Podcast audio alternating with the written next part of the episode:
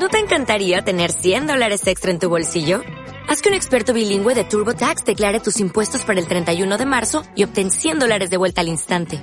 Porque no importa cuáles hayan sido tus logros del año pasado, TurboTax hace que cuenten. Obtén 100 dólares de vuelta y tus impuestos con 100% de precisión. Solo con Intuit TurboTax. Debes declarar para el 31 de marzo. Crédito solo aplicable al costo de la presentación federal con TurboTax Full Service. Oferta sujeta a cambios o cancelación en cualquier momento.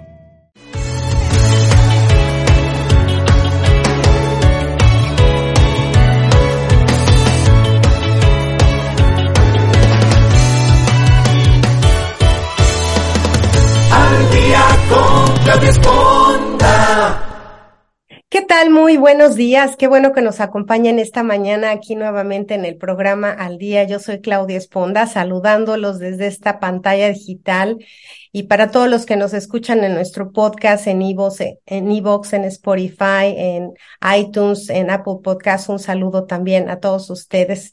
Les recuerdo que pasamos este programa todos los martes con diferentes temas. Y hoy vamos a abordar un tema que sí, bueno, yo todo siempre digo que bien interesante, pero es que a mí me encantan todos los temas que abordamos aquí. Hoy vamos a hablar sobre la vocación de vida. Yo creo que últimamente hemos escuchado mucho ese tema, hemos estado quizá en conferencias donde dicen busca tu vocación de vida, cuál es tu vocación de vida. Y uno a veces se pregunta, o sea, ¿qué es eso? ¿Cómo, este, que no la decidí cuando tomé la carrera? Este, no tiene que ver con eso, tiene que ver con mi familia, tiene que ver con mi vida. Bueno, hoy vamos a aclarar muchísimas de estas dudas a través de la, este, de la presencia de dos grandes eh, especialistas en el tema, a quienes les doy la bienvenida. Muchísimas gracias a Eric y a Giselle por acompañarnos esta mañana. ¿Cómo están? Muy bien, muchas gracias. Aquí contentísimos de estar contigo, con tu público maravilloso de habla hispana de todo el mundo, por supuesto de la Unión Americana, de México. Es una alegría compartir con todos. Muchas gracias por la invitación y es un placer poder compartir este tema con toda la audiencia. Pues yo espero que hoy nos guíen, porque quizá ya a nuestra edad ni siquiera sabemos cuál es nuestra vocación de vida y andamos como, como dicen, como gallos de este, despescuezados que no sabemos ni para dónde vamos. Entonces me da muchísimo gusto tenerlos. Voy a hacer una, una muy breve presentación de nuestros invitados del día de hoy. Eric Anzueto es eh, pedagogo, maestro en investigación psicodinámica y posgraduado por la Escuela de Psiquiatría es terapeuta, psicólogo, escritor e investigador y director del Centro Quetzali. Y Giselle, Giselle González, perdón, es licenciada en intervención educativa por la Universidad Pedagógica Nacional es posgraduada como consultora por el Instituto de Simiología de la Vida Cotidiana ACE. Entonces, pues vamos a, tenemos dos súper especialistas. Yo espero que esta mañana ustedes los aprovechen tanto como yo para poder entender un poquito que, eh, hacia dónde nos dirigimos, si vamos por el buen camino, si elegimos bien nuestra vocación de vida, si nos sentimos bien donde estamos o si hoy podemos hacer esa redirección y poderemos y podernos enfocar hacia dónde desarrollar pues todas nuestras habilidades, nuestro potencial, nuestro interés, nuestra pasión, yo digo finalmente, ¿no? Entonces, pues nuevamente gracias. Y vamos a empezar así como como con manzanitas. Este, porque yo creo que para todo esto viene desde la toma de, decisiones en nuestra vida, ¿no? O sea, siempre, todos los días, incluso nos levantamos tomando decisiones si vamos a ir a trabajar, si, eh, que, si tenemos que hacer alguna actividad, si vamos a desarrollar un negocio. Yo creo que todos los días nos levantamos tomando decisiones. Y yo quisiera que ambos nos ayudaran a entender pues bajo qué principios generalmente tomamos las decisiones que nos van llevando hacia desarrollarnos personal, profesional, emocionalmente y buscar esto que llamamos la vocación de vida. Entonces, ¿cuáles serían estos principios, Erika y Giselle? Pues mira, eh, tenemos, tenemos tres principios básicos que son fundamentales. Uno es la personalidad, otro es la misión de vida, que, es, que es un llamado a la realización personal, y otro es nuestro contexto cultural. Entonces, cuando nosotros cruzamos estas tres variables, podemos obtener una decisión de vida que normalmente se ha hablado mucho de vocaciones profesionales, ¿no? Que como tú decías, hay quien nace y dice, ya voy a ser médico, ¿no? O voy a ser abogado. Ese es un tipo de vocación, pero la psicología ha descubierto que hay otro tipo de vocación, que es la vocación de vida. O sea, tenemos vocaciones profesionales, pero también hay vocación de vida, ¿no? Y entonces esto es, esto es otro campo de desarrollo del ser humano que, que actualmente ya tenemos herramientas para ello. Es correcto. Y en este contexto depende mucho de origen, la familia, posteriormente la escuela y la sociedad, cómo se van improntando estas eh, creencias o estos pensamientos para la toma de nuestras decisiones. Yo creo que muchas de esas decisiones efectivamente a veces son decisiones que tomamos por cierta coerción, ¿no? O sea, si los papás eran médicos, pues esperan que todos los hijos sean médicos. Si el papá es empresario, espera que todos los hijos sean empresarios. Esto en cuanto a vocación profesional. Pero lo cierto es que a veces tomamos decisiones eh, en edades muy jóvenes, ¿no? O sea, elegimos una carrera a los 18 cuando no sabemos ni cómo nos llamamos, ¿no? O, o, la gente elige casarse porque está enamorado a los 20, los 21 porque dice, bueno, ya, ya es, estoy en edad, ¿no? Esos términos que la sociedad nos ha adjudicado. Y de repente nos damos cuenta que estamos haciendo cosas que no queremos, viviendo con gente que no era la que esperábamos, realizándonos en actividades que no nos satisfacen. Entonces, a veces tiene que ver mucho con esta coerción y también creo que con la edad y la madurez, más que con la edad, la madurez, ¿no? ¿Qué opinan al respecto? Eh, yo creo que, yo creo que eh, en efecto eh, hay edades, hay edades para tomar decisiones. ¿no? Y cuando nos pasamos, si, si por ejemplo hay una preparatoria para que la gente tome una edad de carrera, también hay una edad propicia para tomar una decisión de vocación de vida, ya sea la soltería, la pareja o la familia. Es decir, se requiere que la gente esté ya muy en la mayoría de edad para poder, eh, eh, muy entrados en la mayoría de edad para tomar este tipo de decisiones. Entonces, definitivamente sí se requiere toda una maduración. ¿Para qué? Para equilibrar entre lo que decíamos, personalidad, ¿no? E, este llamado a la plenitud, que es interior, y toda la educación, todos los principios sociales que nos dicen, mira, normal, antes nos decían, tienes que eh, crecer formar una familia, tener hijos y luego ser abuelo y, ya, ¿no? y, pues no, no, no tanto va por ahí. Yo también creo que las generaciones actuales han modificado esos parámetros, ¿no? ¿Qué opinas, Giselle?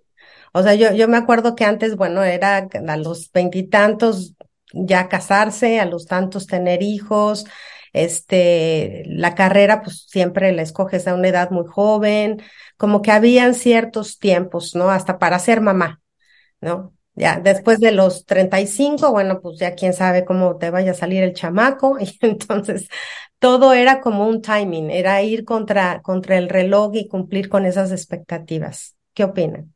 Claro, y aparte era contra el reloj de la familia, ¿no? De la familia y de la sociedad, porque entonces si ya cumplías cierta edad y porque no tienes novio o porque no te has casado y si ya te casabas porque no tienes hijos. Entonces es un timing incluso de acuerdo a los contextos en los que vivimos y a veces las decisiones se tomaban no por vocación, sino por condicionamiento. Entonces me tengo que casar, pero ya tengo que tener hijos y entonces es como pintar la portada de revista, ¿no? Somos la familia perfecta o somos la pareja perfecta pero muchas veces hay algo detrás que genera mucha frustración e incluso los proyectos personales se llegan a romper por estas malas decisiones. ¿Y, cómo podemos saber que estamos tomando una decisión correcta? Y, me refiero, digo, bueno, todos los días tomamos decisiones, repito, y yo, yo no creo que haya malas decisiones, sino caminos adversos, ¿no? De, que nos cuesta más trabajo llegar a donde queremos.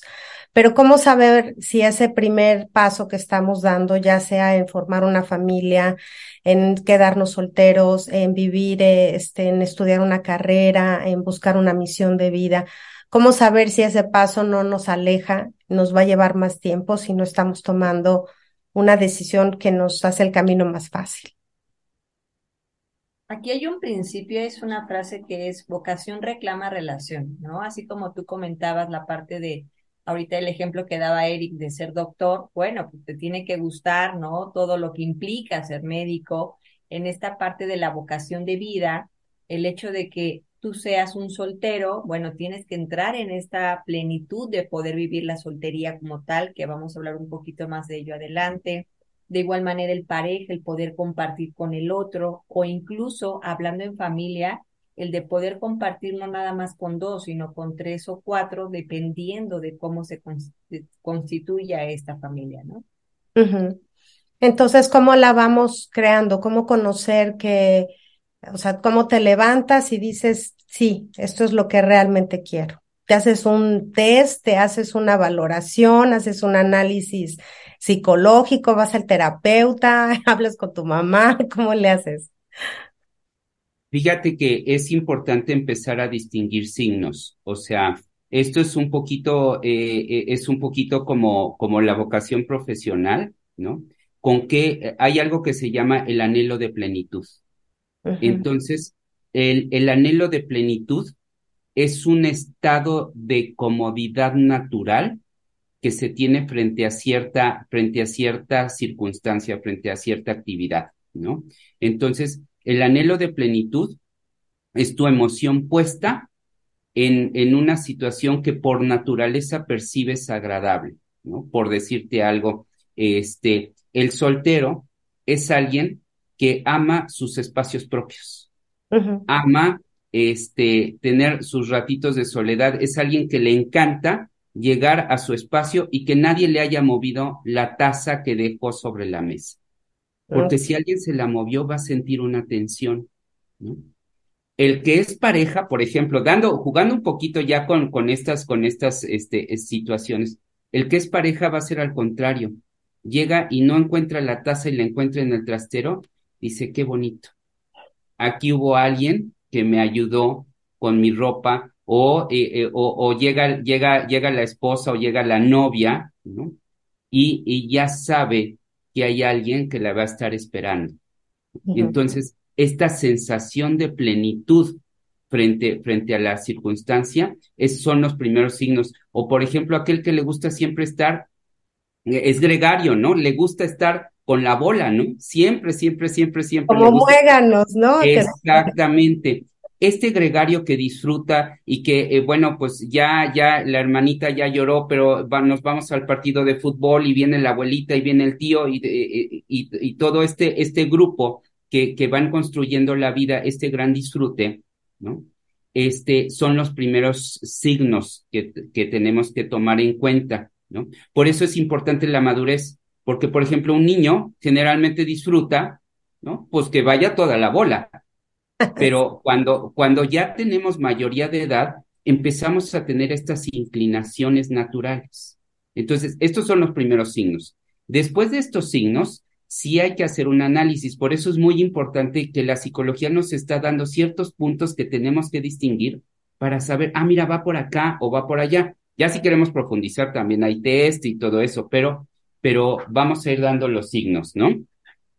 ¿No? ¿Quisieras que profundizáramos en alguno? Sí, yo, yo quisiera que, por, sobre todo porque podemos entender que estamos acostumbrados o crecemos en familias que igual son muy individualistas o que estemos en familias que todo hacen juntos, ¿no? Viene la tía, vienen los primos, este, y quizá estamos acostumbrados y no entendemos si nos gusta o no nos gusta, como tú dices en un principio, porque pues somos jóvenes y lo que te toca, ¿no? O sea, nos toca familias muéganos o nos toca este familias donde el padre es empresario, la mamá es profesionista y tú vives muy solo. Entonces, este, cómo ir definiendo si es por costumbre o es por gusto que tú eh, vas hacia por ello. ¿Me explico? Sí, Sí, sí, sí, sí, sí, sí. Hay unos elementos, digamos, hay indicadores que nos van a dar eh, en qué posición estamos realmente, si estamos en soltería, si estamos en pareja o estamos en familia. Y a partir de estos indicadores podemos vislumbrar ¿no? Hacia dónde nos vamos a orientar. Entonces, si quieres, empezamos un poquito para que la audiencia se vaya eh, ubicando en qué vocación está o cuál ubicación le está llamando. Me encanta, así es que vayan por una hoja y papel para ir tomando nota, porque igual van a voltear, van a decir, híjole, tengo cinco hijos y no, fíjense que no era lo que yo quería, pero bueno. Sí pasa, ¿no? Sí pasa, pero aún así es posible acomodar eso. Eso, ah. eso lo hacemos mucho en consultorio, pero bueno, eh, a ver. Vamos a iniciar. Me encanta porque van a dar soluciones, no solo teoría, eso me encanta. A ver, entonces empieza Giselle, cuéntanos. Para lo que es la soltería de inicio, va a entrañar un proyecto de vida independiente, ¿no? Esto que comentaba Eric, el que deje la tasa, que tenga su propio crecimiento individual, es decir, va a pensar en uno, en una economía, en un espacio, en el tiempo propio, y eso le genera disponibilidad radial, es decir, él dispone de todo su contexto. Ahora, tiene una responsabilidad que es única, única en cuestión de economía, en cuestión del espacio, en cuestión del tiempo e incluso también el compartir con pareja. Ojo, esto no significa que sean personas que se vivan en un monasterio, ¿no? Alejados de la civilización. Sí pueden tener pareja, pero es yo mi casa, tú tu casa, no es, o sea, es espacios separados. Podemos compartir, viajar, pasarla súper bien, pero cada quien en su propio espacio. Y ahí vamos 50-50, este, nos organizamos diferente, es decir, no hay un compromiso de compartir. Ahora, hay una atmósfera de soledad porque va a disfrutar sus momentos, puede estar con los amigos, puede estar con la pareja, pero va a llegar un momento donde necesita refugiarse en su espacio. Va a necesitar estar con él mismo. Las decisiones también van a ser individuales y no son negociadas. es decir, sí, adelante. Esto me gusta sí y no me gusta que se come a las tres y cosas por el estilo. Sí, exactamente. Es una persona a la que por naturaleza le gusta mucho decidir su propia vida. Y no, no es que sea egoísta, le encanta la soledad y le encanta poder, poder eh, irse a un restaurante solito o solita o irse al cine solito. Y eh, también un indicador muy importante es decidir sus propios tiempos. O sea, son personas que tienen una gran necesidad de construir la vida por sí mismas. Entonces, sí, yo, creo que en el fondo la gente sí sabe cuáles son sus preferencias, pero a veces eh, repetimos, nos, nos vemos coercionados por la sociedad o por los amigos, ¿no? De, de por qué te vas al cine solo, por qué no buscas una pareja, ya estás en edad, este, si no vas a tener hijos ahorita, ¿cuándo? Entonces, creo que en el fondo todos sabemos qué nos gusta. Pero no pasa, y es una pregunta que les hago a ambos, que como seres humanos nos gusta también vivir en pareja y también vivir de alguna manera en soltería, en este, desde esta perspectiva psicológica que te gustan tus tiempos libres, tus tiempos individuales, aunque estés casado, aunque vivas en familia? En sí aquí hay una postura que es importante. Para que exista familia tiene que haber pareja y para que haya pareja tiene que haber individuo. Entonces, justo lo que tú comentas, puedes estar en pareja, pero finalmente eres individuo que necesita sus espacios, su tiempo, y eso no está mal, pero siempre al final vas a retornar a la pareja. En el caso del soltero, el soltero él va a necesitar su propio espacio. Pensemos en un ejemplo, ¿cuántos de nosotros hemos ido al cine o a comer solos por decisión propia?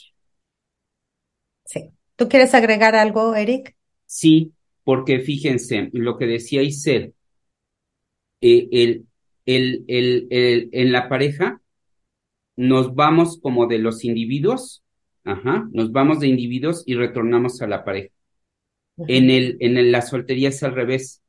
Vamos a la pareja porque nos puede gustar, o vamos a la familia incluso, porque eh, el soltero no quiere decir que no tenga familia, tiene familia, ¿no? Va a la familia pero retorna a, su individualidad. O sea, la base, el centro es el retorno al estado donde hay este confort y este anhelo de plenitud. El anhelo de plenitud es el que se construye, es el que nos da la base porque nos dice, a ver, sí, yo puedo ir a la familia, puedo ayudar, por ejemplo, todos en, en nuestras familias tenemos la tía mm, Julita, ¿no? Que es una maravillosa tía que ayuda a todos, pero ella vive en su departamento. ella se va de viaje solita y a lo mejor tiene su novio, ¿no? Pero su novio también vive en otra parte y se encuentran cuando desean. ¿Por qué? porque el anhelo de plenitud es individual y el proyecto de vida es individual. Cuando, cuando, cuando, por ejemplo, es pareja o familia, el proyecto de vida de la pareja es de pareja.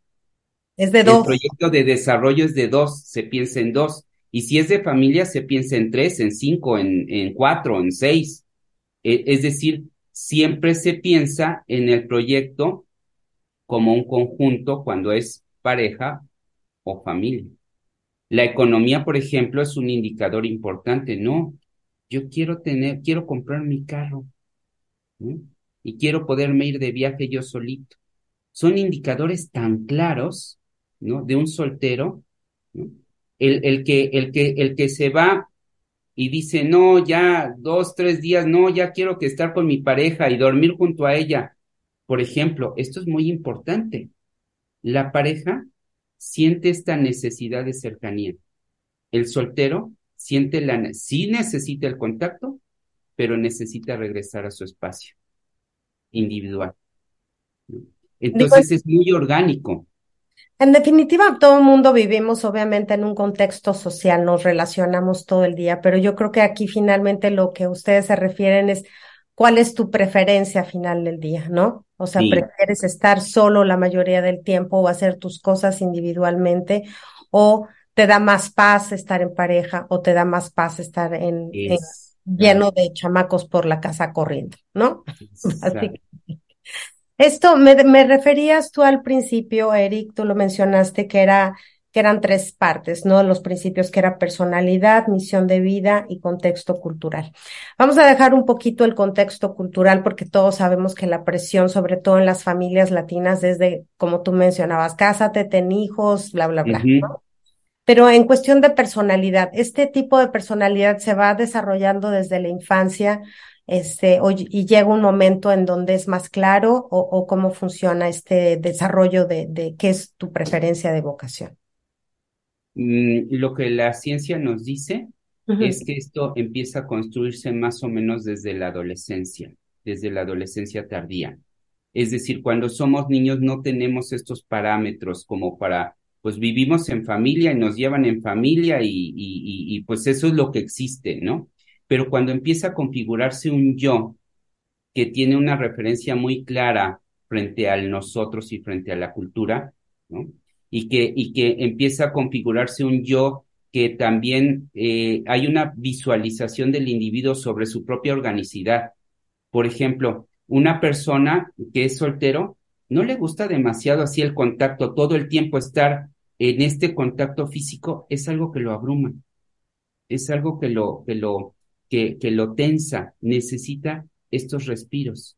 Entonces, esta observación de cómo el cuerpo se comporta, de cómo la energía personal se comporta frente a la interacción, se va teniendo a partir de la adolescencia tardía y la juventud.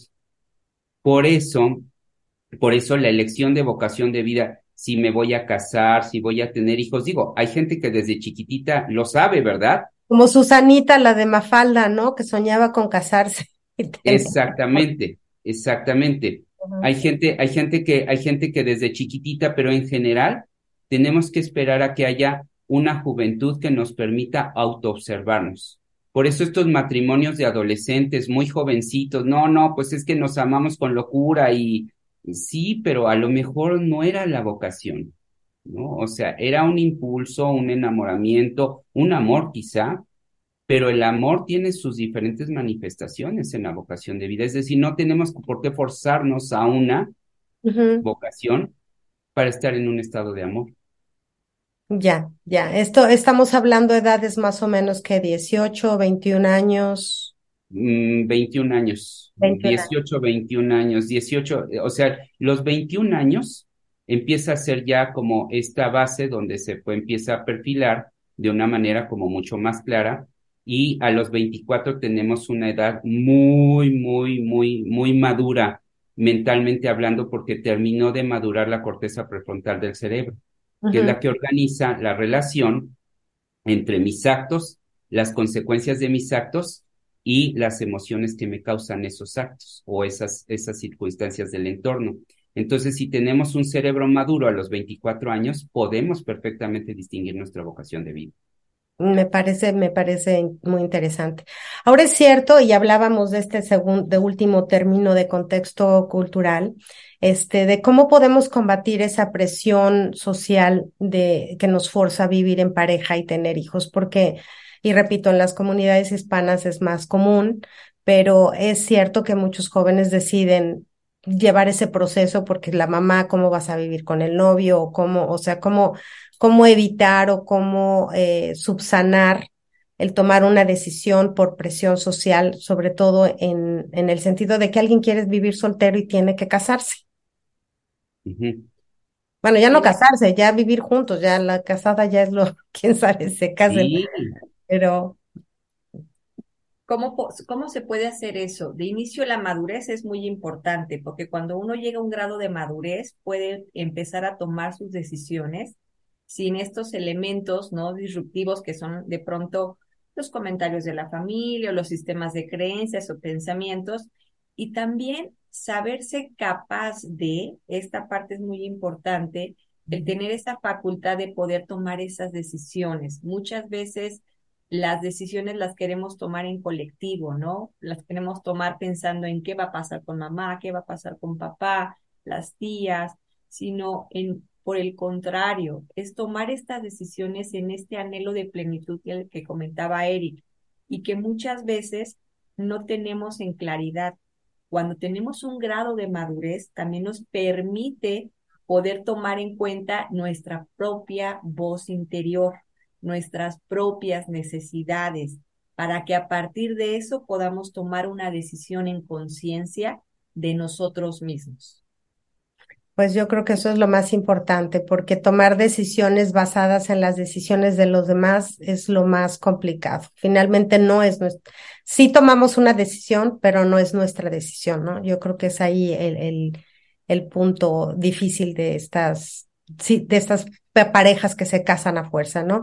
Ahora, para elegir a nuestra pareja de vida, si nuestra vocación es estar en pareja, ¿cómo podemos saber que esa es nuestra vocación. O sea, tú mencionabas pues que me siento más cómodo, pero también recordemos que hay épocas de, de este enamoramiento, ¿no? Que, que, nos nubla, y tú eres maravilloso, no es que tú eres perfecta, no es que tú eres grandioso, no es que tú eres súper niña.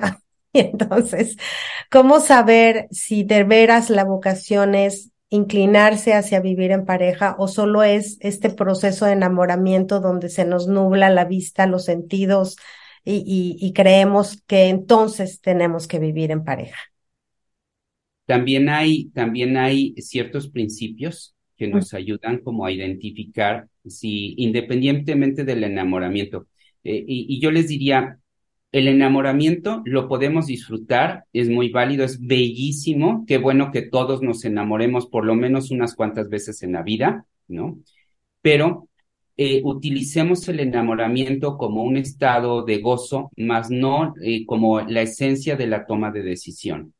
¿Desde dónde podemos tomar la decisión de estar en pareja? Desde que haya una inclinación al compartir.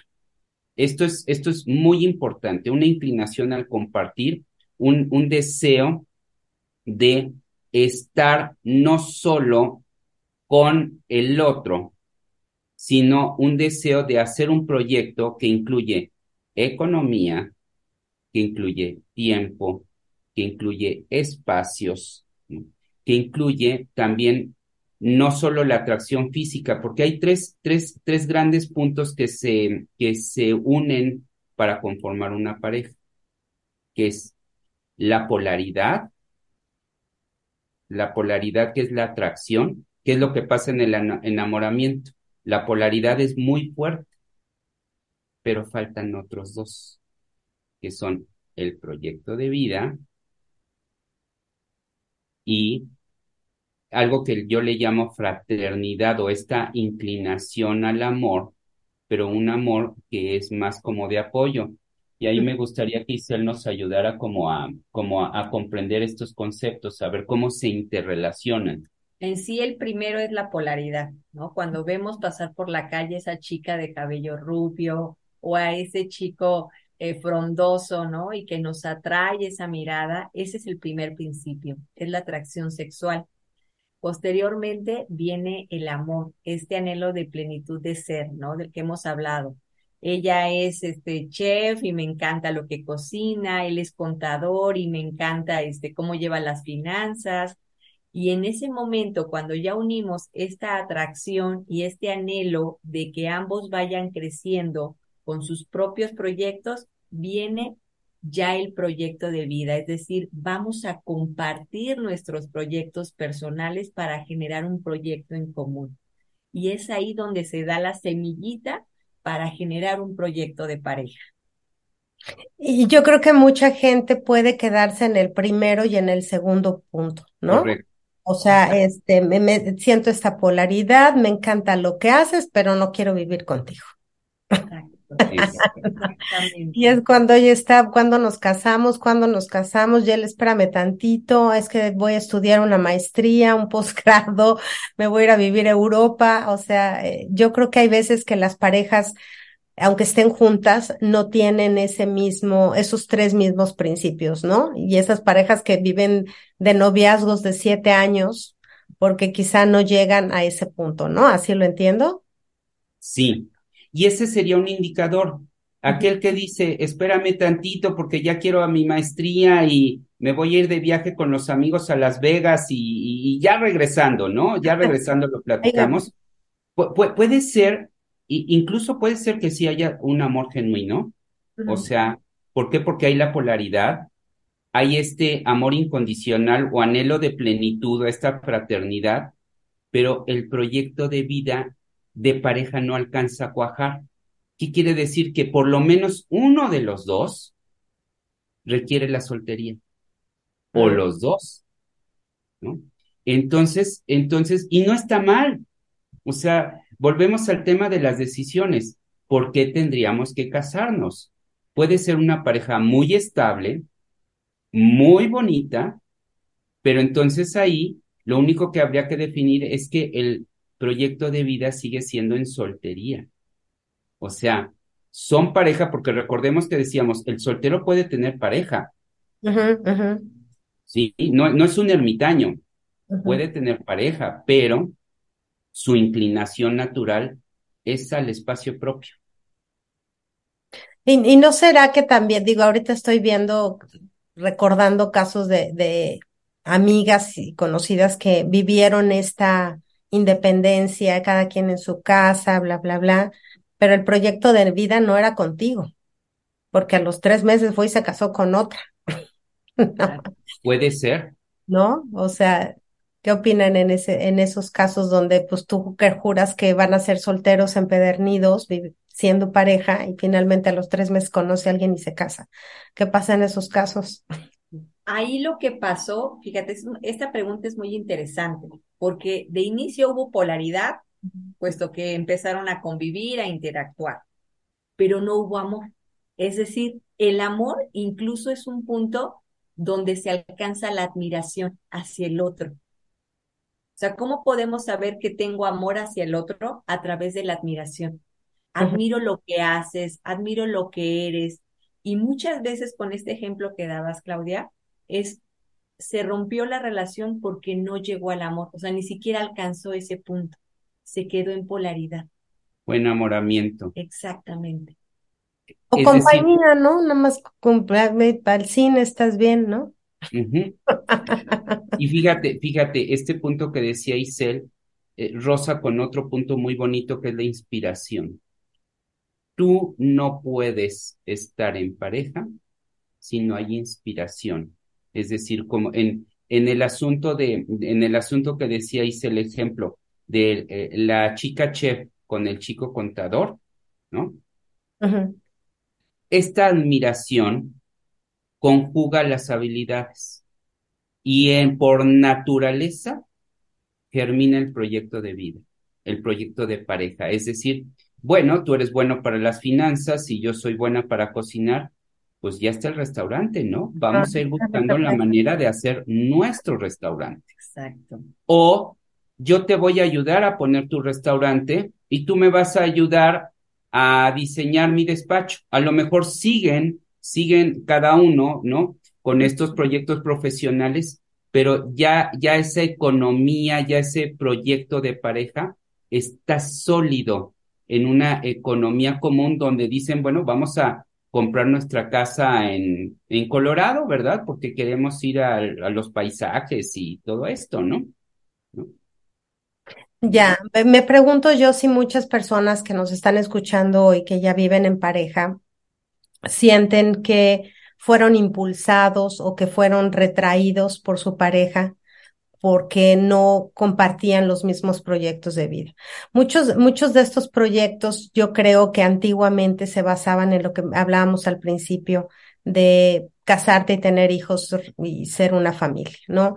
Hoy vemos que la gente quiere desarrollarse profesionalmente, eh, eh, crear nuevas empresas y creo que muchas parejas de ahora, este, pues quizá están enfrascadas en estas relaciones de, de, tuve que ser mamá o tuve que dejar mi carrera, este, por, porque mi proyecto era pues, ser mamá y tener hijos, ¿no? Entonces, ¿cómo saber hoy día si nuestra pareja es alguien que nos impulsa o que nos limita a desarrollarnos plenamente? Yo creo que aquí hay algo muy importante. Mira, eh, decíamos como el ejemplo del restaurante, ¿no?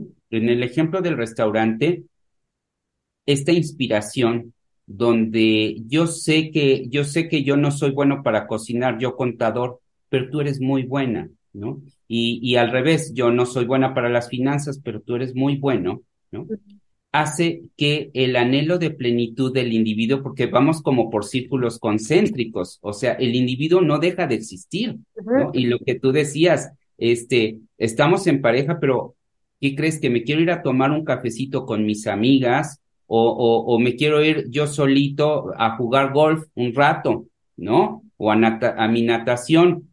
Eh, el hecho de sentir que se sigue viviendo en plenitud y que no hay una coerción, sino que hay una libertad para seguir generando eh, proyectos personales, para seguir respirando de manera individual, es un indicador básico. Si empieza a haber frustración, si empieza a haber esta esta, esta sensación de asfixia, algo está pasando. A lo mejor, eh, eh, o sea, ya algo, algo, hay, hay algo que está afectando ahí. ¿Querías agregar? Y también la parte de la comunicación y la creatividad son dos elementos muy importantes en esta configuración de la pareja y saber precisamente que esta base de la inspiración o de la admiración sigue estando estable o sigue siendo parte de la pareja y la comunicación como esta colaboración armónica de la pareja. ¿Qué necesitas? ¿Qué necesito? ¿Hacia dónde vamos? Y la creatividad, que esa parte es muy importante porque se pierde en la, en la pareja. El equilibrio entre la rutina y la innovación, que es parte fundamental y que muchas veces olvidamos porque ya vivimos con él o porque ya vivimos con ella y como ya llevamos 10 años, entonces ya estamos seguros. Sí, como que se encasillan en estos roles, ¿no? Y, yo encuentro muchas mujeres pues, ya mayores que desean eh, renovar su carrera, que la dejaron hace 20 años por cuidar a sus hijos, pero también aquí creo que es bien importante lo que mencionas, Giselle, de, de la comunicación, de no, de acercarte a tu pareja y decirle, bueno, ya cumplí con ese rol, hoy quiero cumplir mi rol como persona, como profesionista y retomar lo que dejé en un pasado, porque si no, finalmente creo que crecemos como seres incompletos, ¿no? Porque dejamos cosas pendientes. Sí, sí, sí, definitivamente. O sea, qué, qué bonito esto que se está mencionando. Y a mí me encanta que este mensaje llegue a, a, las familias y a, a, las mujeres, a los varones también, porque eh, en un proyecto, ya sea de pareja o de familia, siempre hay que, hay que velar por el desarrollo de todos si, si, si alguno se está quedando atrás, algo está pasando, algo hay que hacer y los compromete a todos los miembros. Por eso es una disponibilidad de pareja o de familia. Ahora que estás hablando de familia, entonces, ¿cómo entramos a esa vocación de vida en familia? ¿Cómo sabes si te gustan los chamacos? de yo, entrada... yo, te lo digo porque en serio, eh, a, a, nivel personal sí les confieso que, bueno, mi papá decía, no, yo no te veo como mamá. Y la verdad es que cuando nació mi hija y luego mi hijo, bueno, fui y sigo siendo la mujer más plena. Pero no lo sabía. O sea, la verdad es que yo, yo me veía, ahorita que están planteando eso, yo me veía en el primer nivel, ¿no? La soltera que anda por todos lados. Y la verdad es que soy feliz en pareja y soy extremadamente feliz como mamá. O sea, a veces hasta que no lo experimentas, no lo sabes. Yo creo que el, tomar una decisión de familia es una decisión para toda la vida. Y tal si no es lo que querías y ya tienes tres hijos. no. Ahí como, como, ¿cómo sabe uno que le gusta andar con chamacos por todos lados? Bueno, eh, tiene que ver eh, mucho, otra vez volvemos a la corporeidad, con esta, con esta sensación de intercambio energético, o sea, este saber, cuando estamos con más gente, invariablemente vamos a estar intercambiando energías. Y este intercambio de energías tiene que ser nutritivo, o sea, tiene que ser una sensación de plenitud a pesar de que la energía pueda emplearse, por ejemplo, de pronto, como tú decías tú como mamá, pues uno llevarlo al fútbol americano y a la otra las clases de, de francés y este, y entonces el empleo de la energía repartido, o sea, difuminado entre varias partes, genera una sensación de plenitud. O sea, ese es un indicador fundamental, que no sientas que la energía se te está perdiendo, sino que al repartirla se está multiplicando para bien tuyo incluso, para tu plenitud. Independientemente de que haya días de cansancio, el día que el niño pues, le sí, le dio fiebre o se rompió el dedito, ¿verdad? Y, y sí, pero la sensación de enriquecimiento de tu, de tu energía y de tu bienestar estando eh, repartiendo esta energía es fundamental. Esto es súper necesario. Yo he escuchado a muchas este, mujeres, mamás, que dicen, híjoles, que tengo que llevarlo o tengo que traerlos o es como una carga, o sea, pesada, ¿no? Como que traen la piedra y yo, yo creo que cuando haces las cosas con, pues con esta vocación de vida, por lo que entiendo ahora, la verdad no es un sacrificio. Yo, yo era equitación, natación, taekwondo, bueno, lo que me pongas, a todos los metí. Y la verdad es que nunca sentí que era un sacrificio para mí. Yo era la, la primera en la fila, echando porras, este, depende, yo creo que ahí te habla de si estás o tomaste la decisión correcta o no. Pero siendo papás o mamás, pues no puedes echarte para atrás. ¿Qué, ¿Cómo puedes resolver esa situación de sentir todavía plenitud en tu vida cuando quizá tienes hijos y no era a fin de cuentas lo que tú querías? O quizá la novia salió embarazada, o quizá el, el novio te dijo, si no nos casamos, terminamos, y entonces yo quiero hijos. ¿Cómo vas compaginando con una pareja y con tu vida en sí el tener una situación que pues no puedes voltear y decir ya no quiero niños cuando ya los tienes, cuando ya tienes una familia. En sí acabas de tocar un punto clave. La única vocación de la que no hay vuelta de hoja es la de familia. Entonces, esta parte es muy importante, pero ¿qué pasa cuando ya estamos en familia y ahorita estoy descubriendo que lo mío era soltería o lo mío era pareja? Es importante rehacer esta, digamos, esta conceptualización de la familia a partir de poder ir ayudándole a la persona a tener tiempos en la parte individual, tiempos en la pareja, es decir, segmentar estos, digamos, estas fases de la vida para que, para poder amortiguar de alguna manera la aceptación de ese principio de realidad. Eso sería uno. Dos, ir involucrando a la persona en, esta, en este nuevo principio de realidad, es decir, en esta decisión de familia, como involucrándose de manera alternada, eh, desde el juego, desde la parte recreativa, con estos seres con los que está conviviendo, que son los hijos. Pero es muy importante poder segmentar los tiempos. Yo creo que para ahí sería la primera fase. No sé qué opinas tú, Eric. Eh, es que, miren, mira, Clau, aquí está, estás tocando un punto fundamental. Todos los seres humanos, nuestra motivación de vida psicobiológicamente hablando, es el principio del placer.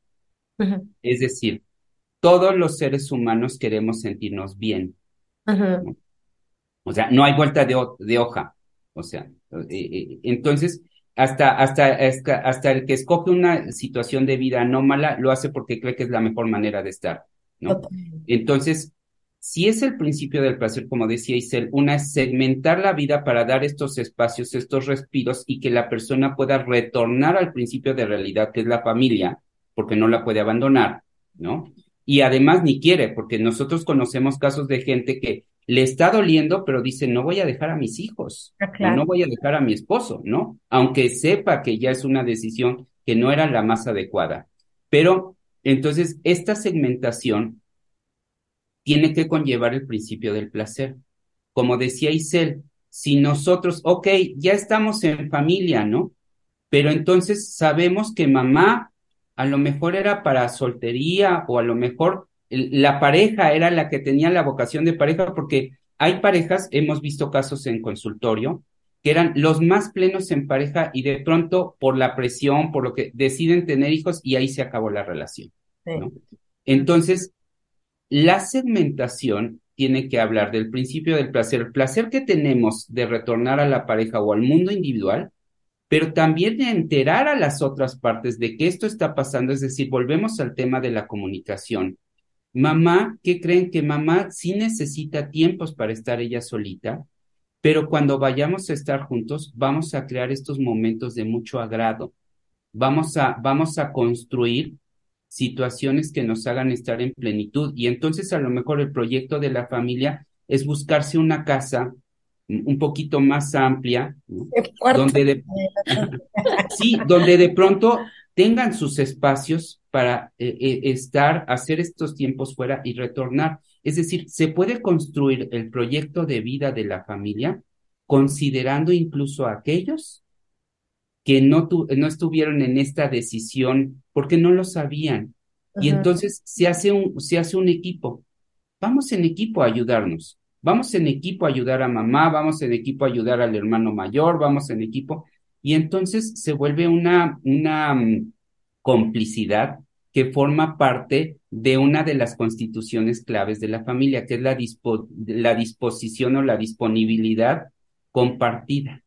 Es decir, retornamos a ver las necesidades del individuo, porque esto es un ciclo, individuo, pareja, familia, pero de la familia van a salir individuos. Entonces, si retomamos esto, se puede, pero hay que hablarlo. Se requiere mucha comunicación. Y yo creo que es responsabilidad tuya, digo, le, hablo a la gente que nos escucha, crear esta, esta comunicación y estos espacios, ¿no? O sea, eh, yo creo que todos en nuestra naturaleza sabemos qué nos produce placer y qué nos incomoda. ¿no? El que socialmente aceptemos situaciones o no las aceptemos, pues es otra cosa. Pero eh, digo, ahorita que estaban platicando de todo esto, yo me acuerdo que yo a las decía, a las ocho de la noche se acabó mamá. O sea, yo ya no estoy para nadie. O sea, si lloras y la te, ahí, ahí te haces bolas, no salas de tu cuarto y leave me alone, ¿no? Eh, yo creo que hay que buscar ese, ese equilibrio porque no somos las 24 horas mamás, no somos las 24 horas pareja y no somos las 24 horas familia, ¿no? O sea, tenemos nuestros tiempos de pareja, tenemos nuestros tiempos de familia y tenemos nuestros tiempos de papás. Y yo creo que si logramos ese equilibrio o ese balance, podemos ser seres mucho más integrales y, y, y quizá con el ejemplo mostrar a tus hijos todo el, potencial que ellos tienen para poder elegir en cuál de estas vocaciones de vida se sienten también cómodos, ¿no?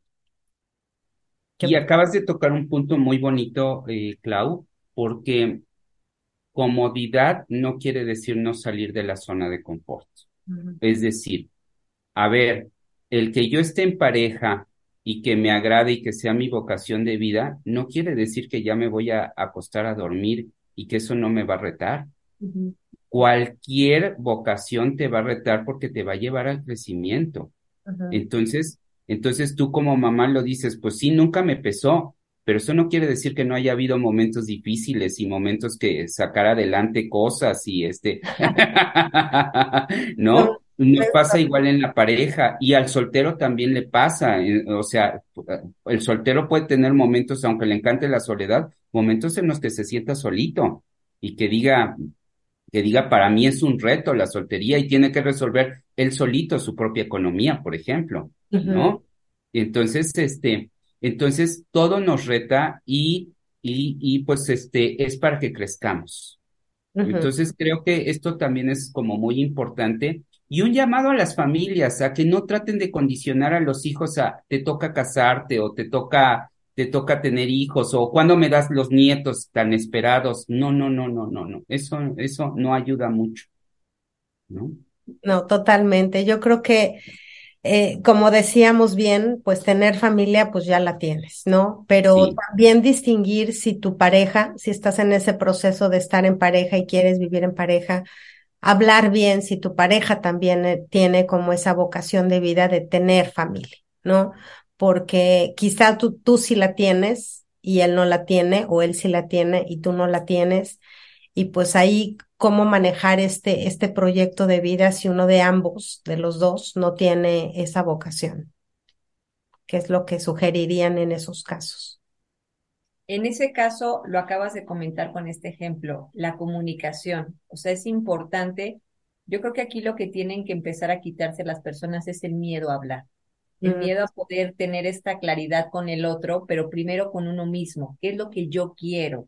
Y a partir de eso vamos a hablarlo, vamos a abrir esta información, porque yo creo que antes de cualquier decisión al hablar de pareja es sentarnos a decir qué es lo que deseamos vivir para que a partir de eso podamos generar un proyecto, sí, hacia la consolidación de una pareja o simplemente hacia la parte de la soltería o cambiar de camino si no coincidimos en este momento.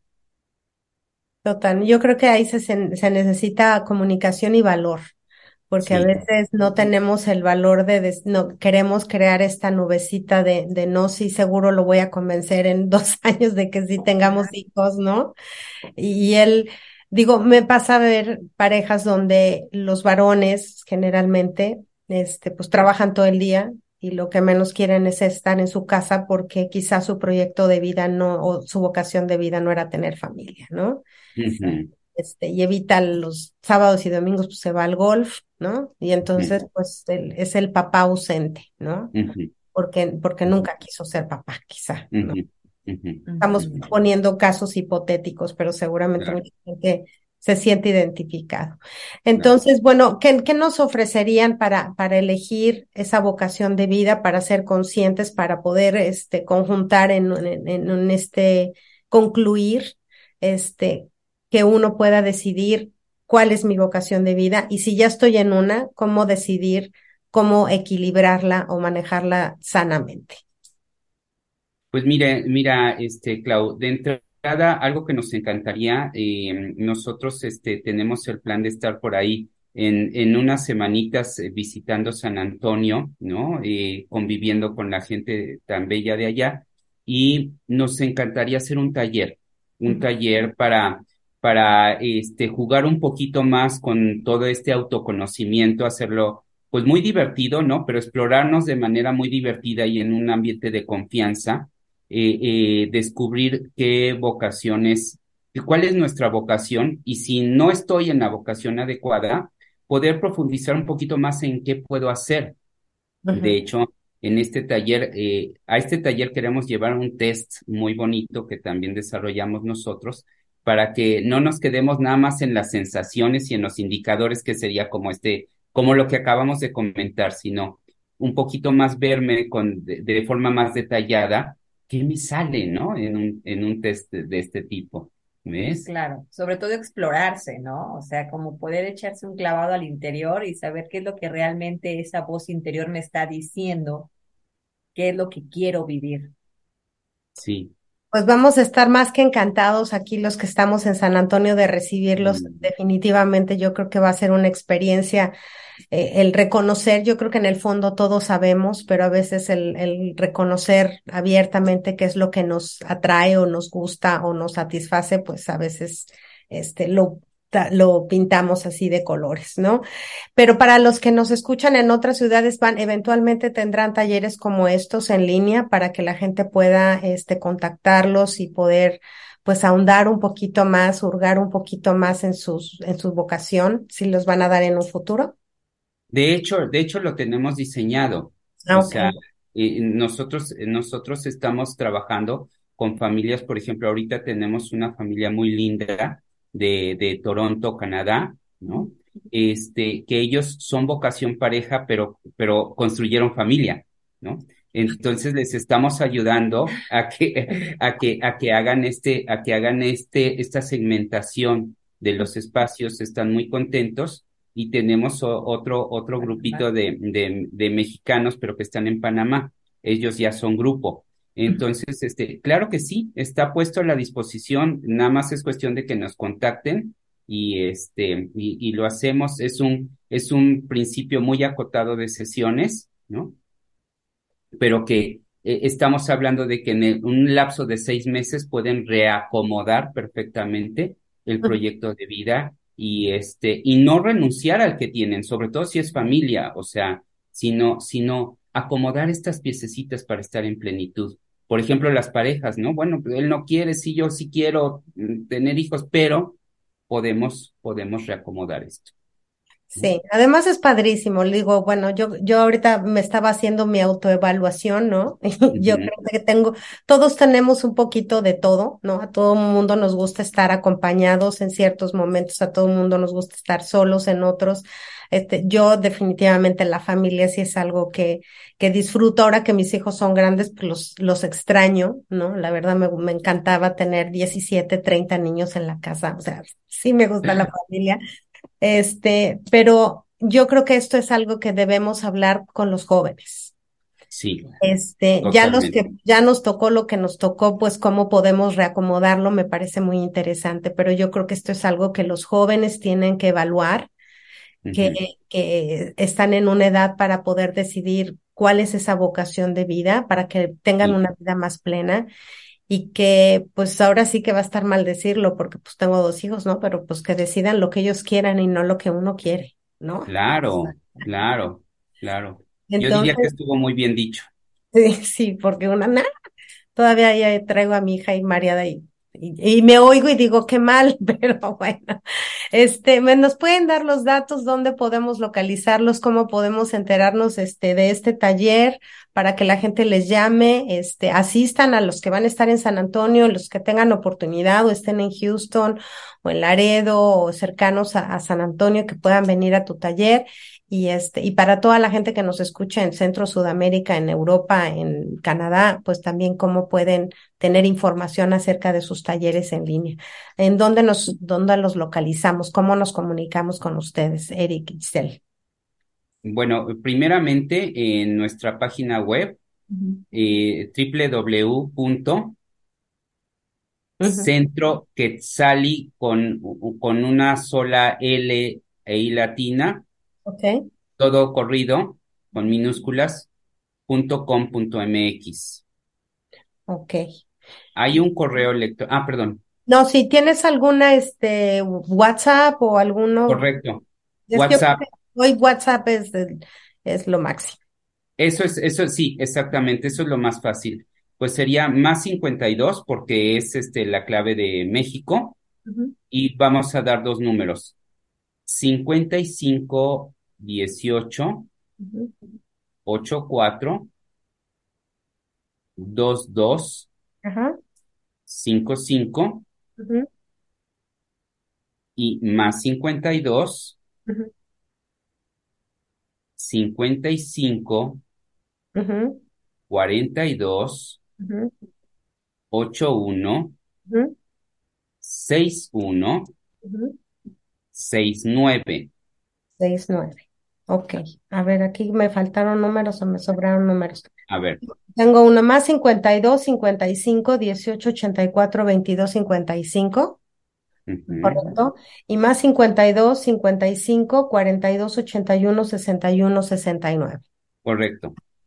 De todos modos, voy a poner ahí en la liga en Facebook, si usted nos escucha en Facebook, este, la página de web que es Centro Quetzali con Z-A-L-I.com .mx para que usted pueda contactarlos, pero recuerde, pues en los teléfonos, yo creo que el WhatsApp es ahorita la manera más fácil de, de saber cómo, cuándo, dónde, cuánto va a costar y cuál es esta, esta cercanía que podemos tener con profesionistas que nos ayuden a revalorar a los que ya pues ya la hicimos, a los que ya estamos donde estamos y este ya evaluar a los que están en ese proceso de encontrar cuál es su vocación de vida. Yo creo que es algo que sobre todo tenemos que mostrar a nuestros jóvenes, este, que puedan tomar decisiones que los hagan sentir plenos, seguros, felices y que les permitan desarrollarse en todas sus áreas de una manera sana, ¿no? Sobre todo para, para no crear estas sociedades complejas que cada vez nos complicamos más la vida.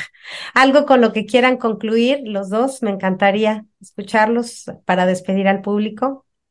Antes que nada, agradecerte mucho, Claudia, agradecerle al día por esta oportunidad y que se den la oportunidad también a la audiencia de darse este regalo, el regalo de elegir su vocación de vida en plenitud y en amor de sí mismos para tener una vida lo más divertida y en la mayor armonía de sí. Gracias, Y tú, Yo de la misma manera le agradezco mucho, te agradezco mucho, Claudia, tu gentileza, tu generosidad de abrirnos tu espacio este, al día. Le agradecemos a Meraki tu revista y, por supuesto, a todos, toda la audiencia que es gente que la verdad nosotros nos sentimos muy cercanos a través de estos medios con toda la audiencia y bueno, pues estamos felices de poder ir en próximas fechas. El próximo mesecito eh, eh, vamos a estar ahí en abril. Yo creo que por ahí como de la mediados de abril a la tercera semana de abril estaremos anunciando nuestro taller para estar conviviendo más de cerca con todos. Y bueno, pues felices, de verdad. Muchísimas gracias. No, pues yo les agradezco a ustedes, de veras es un placer tener gente tan profesional, tan dedicada. Este, yo no sé nada, yo nada más traigo a los que saben y, y esa es mi vocación, el traer y poder compartir con, con la audiencia gente tan profesional, tan seria que, que se ha dedicado, no se levantó un día y dijo, vamos a hacernos un taller y a ver de qué se trata. No, es gente que tiene muchos años de experiencia en terapias con jóvenes, con niños, con adultos y que al contrario, este, hoy gracias a la tecnología, a los medios podemos escuchar temas como este. Entonces, gracias a ustedes y gracias a los que siempre me acompañan, como siempre todos los martes aquí en el programa El Día. Eh, como siempre, feliz de tenerlos. Esto es su espacio y estos programas están hechos para todos ustedes y pues para mí también, porque yo soy la que más aprendo. Así es que nos vemos aquí próximo en San Antonio. Un beso para los dos y un beso para toda la gente que nos escucha. Nos vemos en el próximo programa. Recuerden, el día todos los martes a las nueve de la mañana en todas nuestras plataformas. Así es que hasta la próxima. Bye bye. Bye.